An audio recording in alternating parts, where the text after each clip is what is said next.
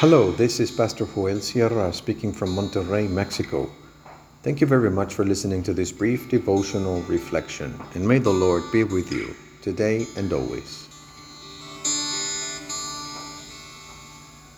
It's not over yet.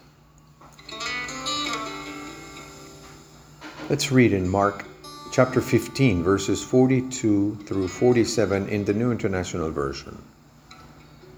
It was preparation day, that is, the day before the Sabbath.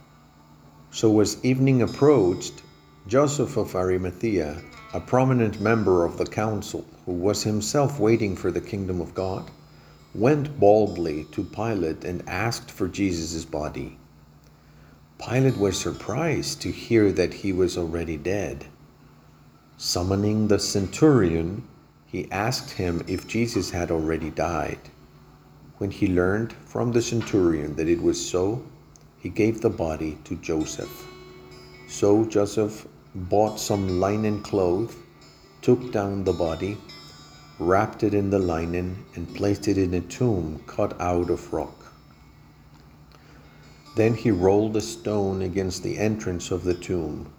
Mary Magdalene and Mary, the mother of Joseph, saw where he was laid.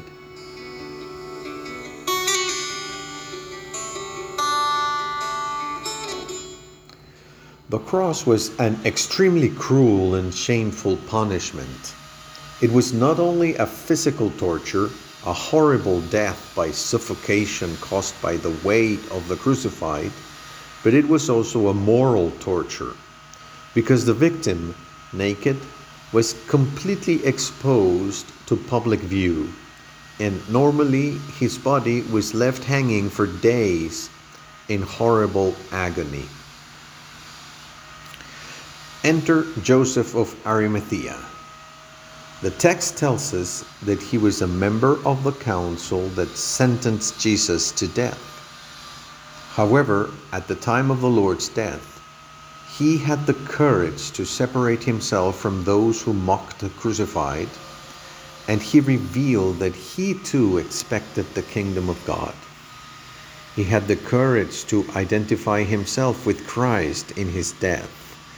He had the courage to take the place of a close relative to bury him in his family crypt. This was a public act, a public profession of faith that surely transformed his life forever. Pilate, the governor, sent for the commander of the guard, that is, the one who declared the true identity of the crucified, when he said, Truly, this man was the Son of God. Before his superior in the Roman hierarchy, he testified that he was truly dead. The true Son of God truly died. It was not a mere swoon, it was not simply that he lost consciousness. Christ died. Joseph of Arimathea wrapped the body of the Lord Jesus in a new sheet and placed it in a tomb sealed with a huge rock. It seems that the story ends here, but it's not like that. The mention of the names of the women who had contemplated the death of Jesus on the cross is a clue that indicates that the story is not yet finished. Mary Magdalene, Mary, the mother of Joseph and James the younger, and Salome are the women who are mentioned by name both in the horrible spectacle of the crucifixion and also in the early morning of the first day of the week as the first witnesses of the resurrection. Brave and faithful women were the last to withdraw from the cross and the first to show up before the empty tomb.